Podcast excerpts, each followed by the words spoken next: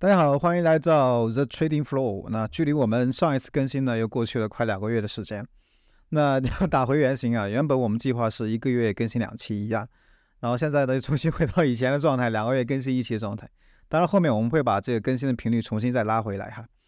呃，在过去我们没有更新的这两个月的时间里面呢，呃，收到了很多的小小小伙伴的反馈，然后我们的订阅数量呢也在不断的增加。那在这里呢，对大家说一声感谢。然后也可以在继续未来的日子里，那么里面呢，我们不断的去输出我们的一些观点，然后引呃抛砖引玉吧，供大家去参考，或者是呃我们一起来讨论。然后最近因为呃人民币市场的一些波动呢，嗯，大家可能会比较关注这个人民币的汇率。那当然关注人民币汇率呢，有一部分是呃金融市场的朋友，那另外一部分呢，可能是做进出口贸易的一些朋友，要不去做汇率避险的一些操作啊。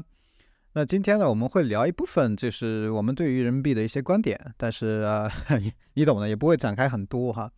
那这今天重点呢，我们还是集中在美国啊，一个是美国六月份的 CPI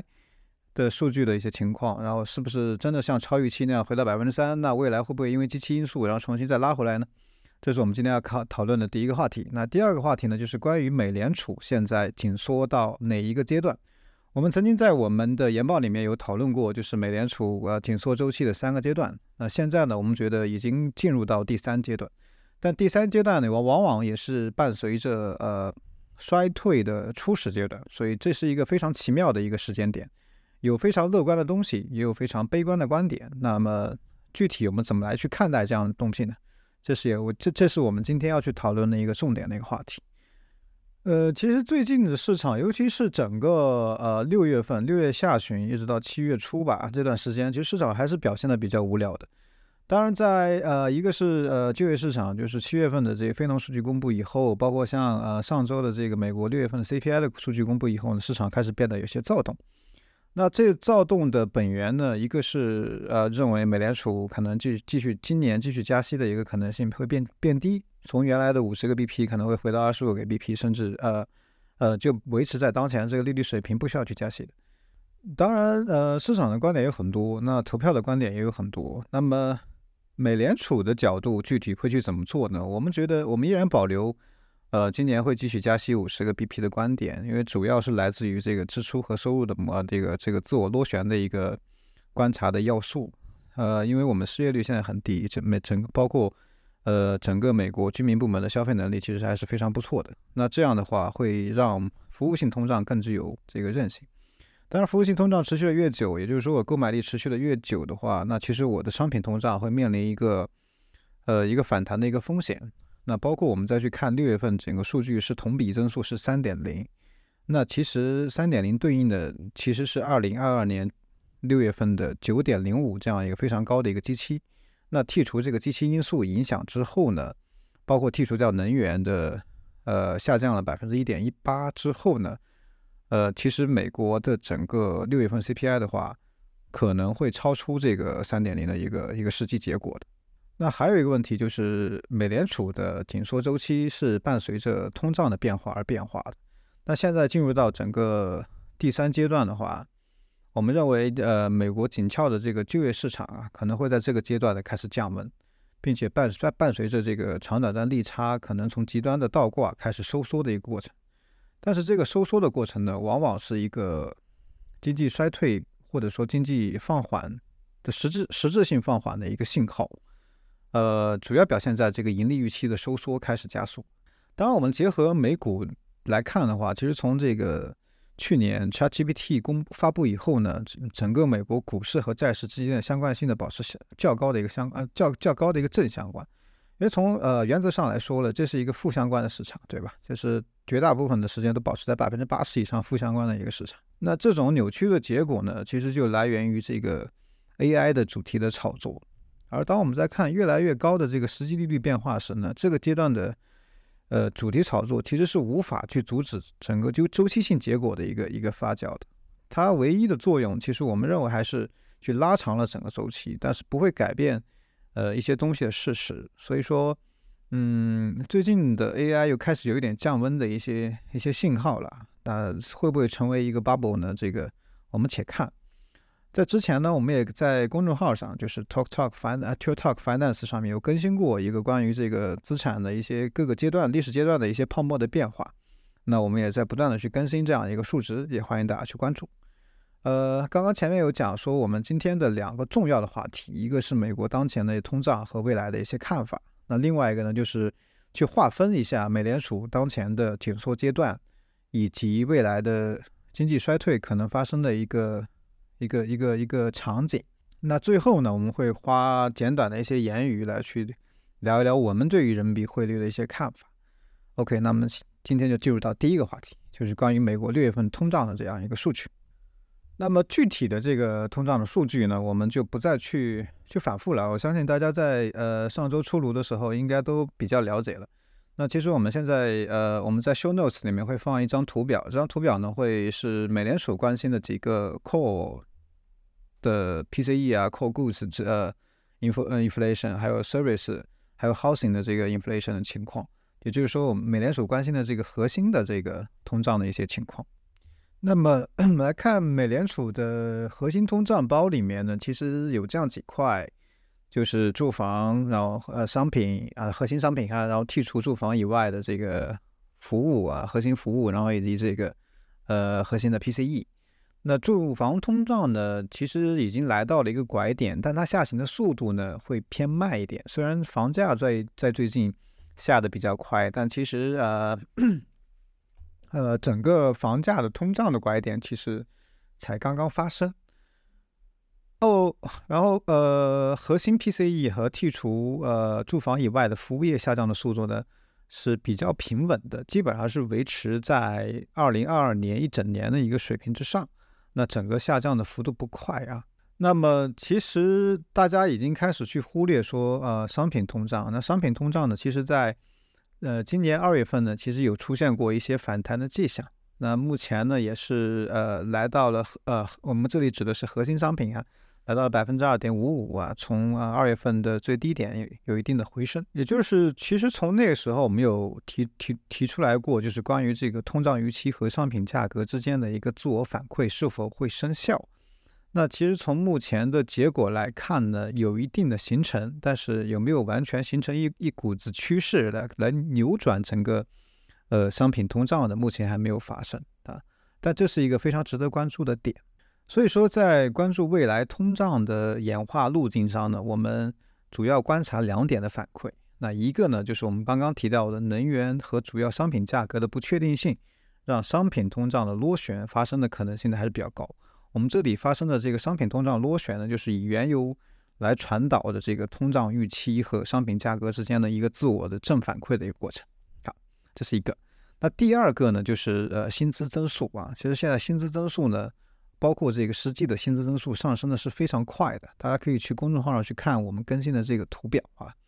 包括这个美联储更关注的 ECI 的这个呃薪资增速的数据，因为它比较滞后，它更新的时间是以季度为单位的，所以这个数据呢会比较慢，它下降的速度也是非常非常的慢的。所以呃，在整个服务通胀当中呢，这个支出和收入的这个自我螺旋的持续强化呢，其实一直没有变过，甚甚至说一直没有停过。这也是呃左右当前这个美国通胀最大的一个一个问题。那呃支出和收入的自我强化呢，带来的最终的结果就是居民部门的消费力其实是比较旺盛。我们可以看出来，其实这就是美国跟欧洲啊或者其他国家收缩的情况不一样的结果。基本上现在还能打的这居民部门消费呢，就只剩美国了啊。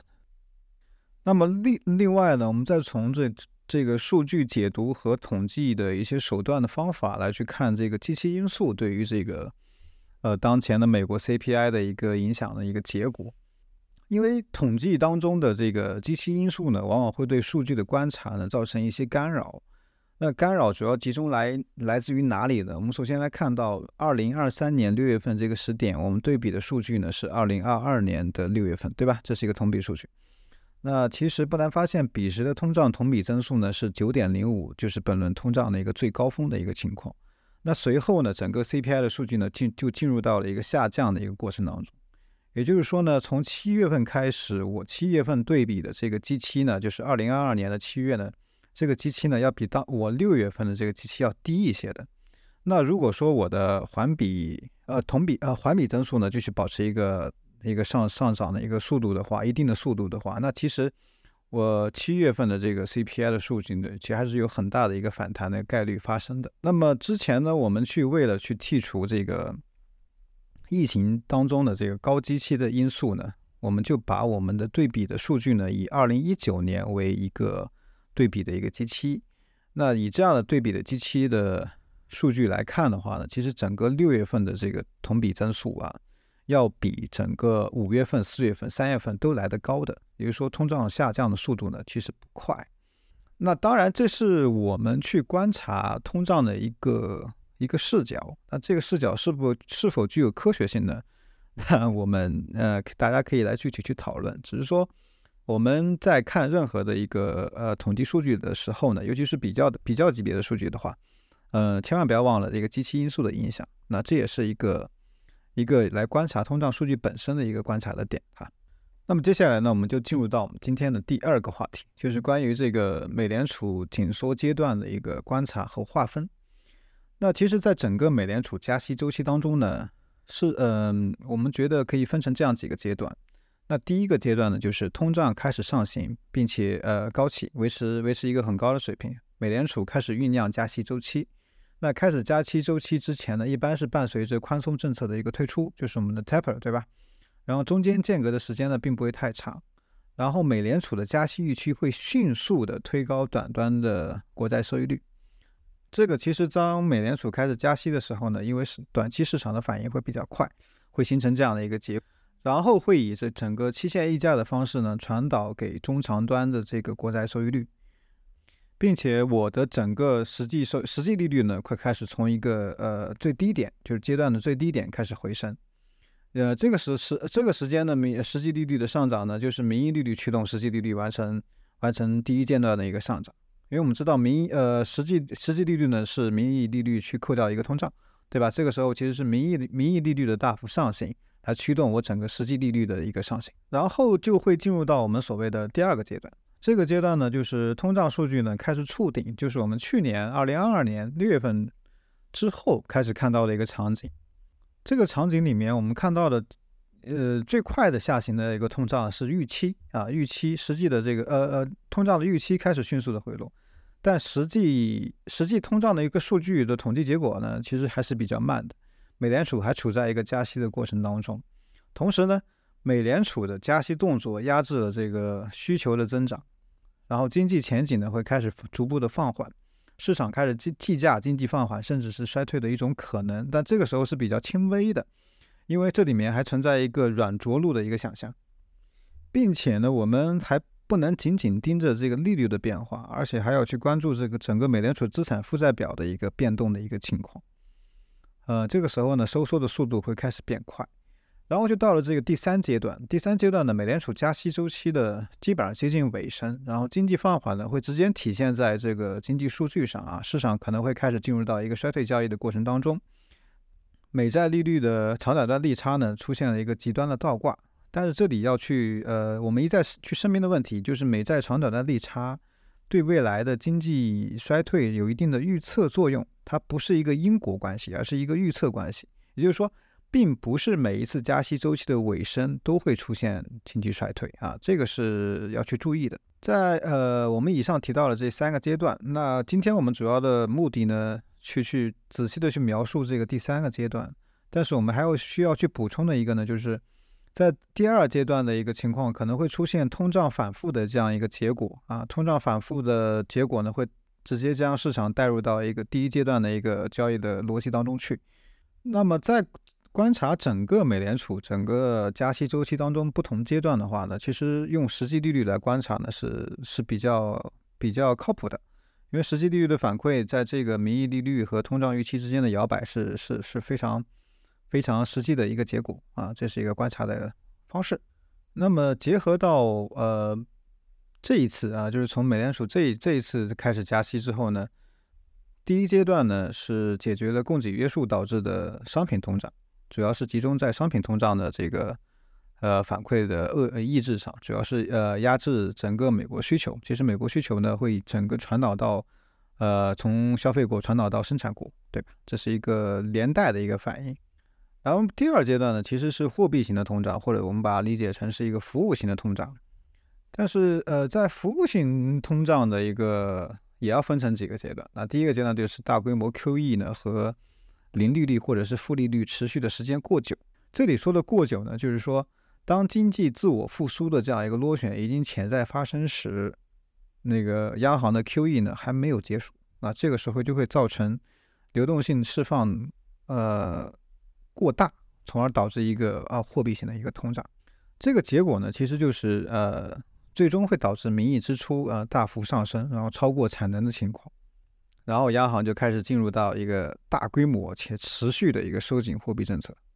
这个呢，就是我们从啊二零二一年到现在就已经一直在观察的一个结果。那第二个阶段呢，就是随着紧缩到一定程度啊，主要是政策利率的变化啊，然后通胀触顶，并且开始逐步的降低，市场认为呢，距离。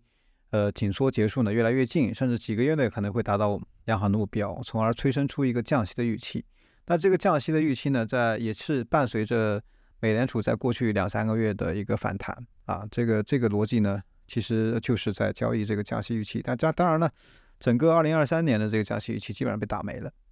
嗯，当然，其实呃，去观察通胀失控的一个情况呢，其实它是一种经济当中一个失衡的结果。那么，我其实我们通过一些可可量化的角度来去观察，让整个通胀的状态，就失衡的状态，重新回归到有序的状态。我们可以通过这样几个方式。那第一个呢，就是薪资增速呢要从之前的百分之五大幅回落。那我们的基线预期基本上要要砍掉一半吧，可能会回到这个二点五左右，二点五到三左右啊。那失业率呢，可能要上行至少百分之二到百分之三。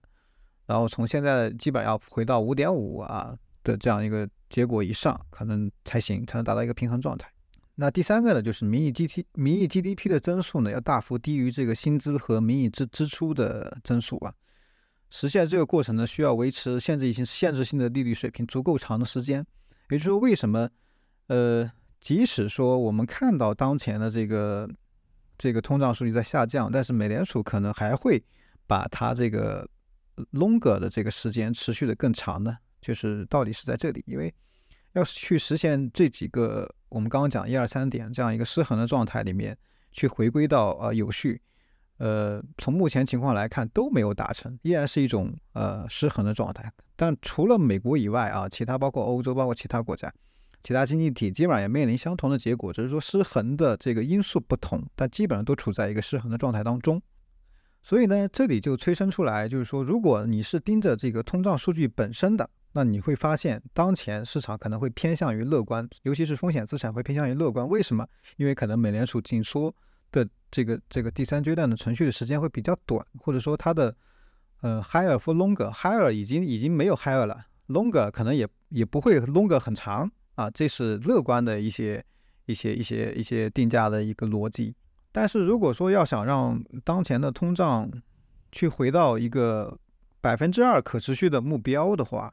从这几个我们列出来的失衡的状态的结果来看，其实一个都没有达成。也就是说，我们这个美联储紧缩的这个周期，或者说高利率程序的周期，会持续的超乎当前乐观市场派的这样一个想象的一个一个预期。也就是说，经济中想要去看到一个软着陆的情况，我们认为几乎是不可能的，因为。在不去破坏这个收入和支出螺旋，在不去破坏我的失业率的情况下，要去完成当前的通胀彻底的去解决的话，嗯，一个嗯嗯，要实现软着陆基本上是不太可能。也就是说，或多或少会出现一些衰退，但衰退的这个这个深度呢，呃，那就是一个一个未知的东西了。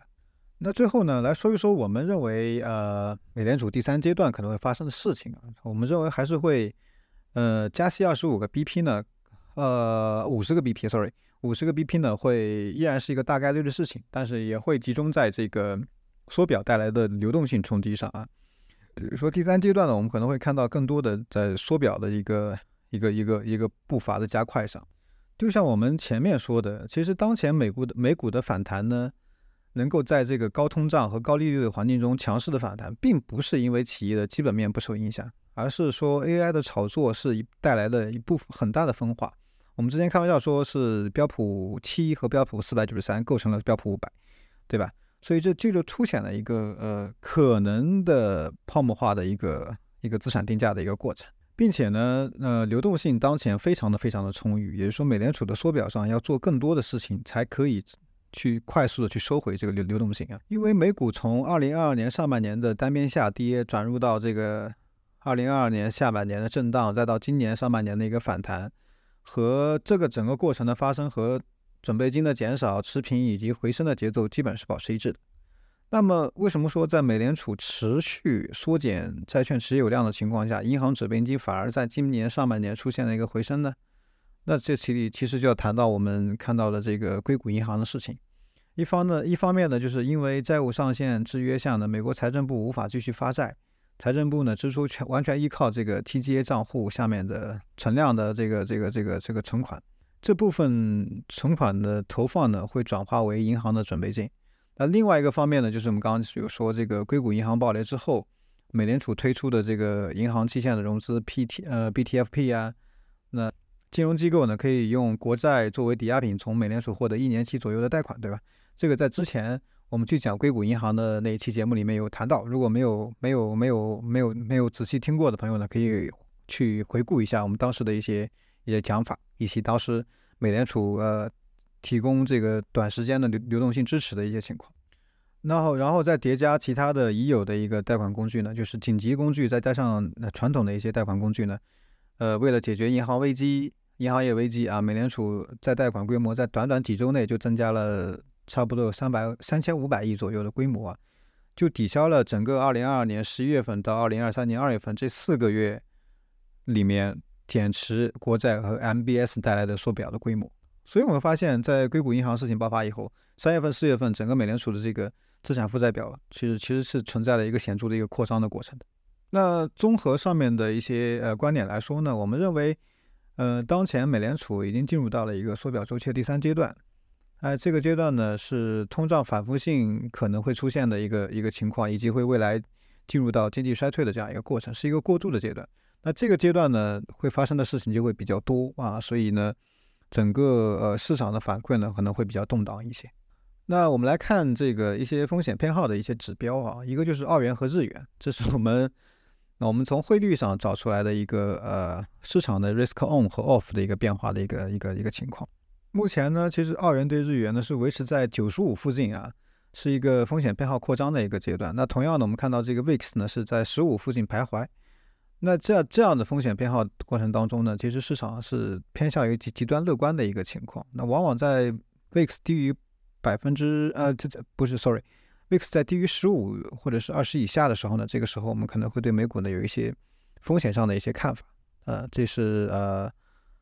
从市场风险偏好的极端。乐观和极端悲观来之间的变化来来去做的一些呃对冲的一些方式，呃，当然，为什么说澳元和日元呢是一个风险指示器呢？或者说是一个风市呃市场风险偏好的一个指示器呢？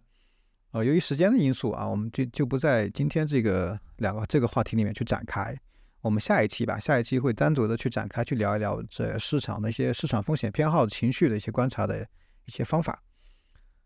那么以上呢，我们就把今天主要想聊的两个话题，一个是美国六月份 CPI，以及呃 CPI 的一些一些一些看法。那另外呢，就是美联储紧缩的几个阶段，那以及目前我们在第三阶段也可能会发生的一些事情，就已经聊完了。那最后呢，我们简单的来说一说这个人民币的汇率哈。呃，我们来看，我们来想一下这样一个场景，就是银行的外币贷款呢，往往是期限比较长，而且是一个固定利率的。但是呢，存款利率呢是跟随着短端来浮动的，所以在二零二一年，这个息差回报就比较高。但是随着美联储的不断加息呢，这个息差呢利的利润呢已经非常的单薄，甚至说已经开始倒挂。那么在香港的一些中资机构当中呢，这个美元的存款利率或者说拆借利率呢，呃是普遍比较高的。所以我们在这一次的人民币呃大幅贬值的情况。来看的话呢，就是我们来看一个，就是三个月期的，这是人民币拆借和美元拆借的这个利差。这个利差呢，其实已经扩大到了三百四十七个 BP。那么从以往我们从跟踪从二零零七年一直到现在的数据来说呢，这两个相关性是比较大的。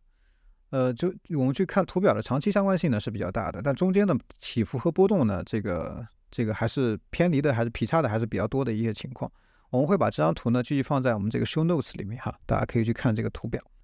然后呢，我们也去做了这个呃汇率定价里面最基最基础的一个 PPP，一个是呃另外一个是 IRP。那 PPP 呢就是购买力评价，那 IRP 呢就是这个利率评价啊。那从这两个汇率的定价的角度来说呢，其实当前人民币呢是是被低估的。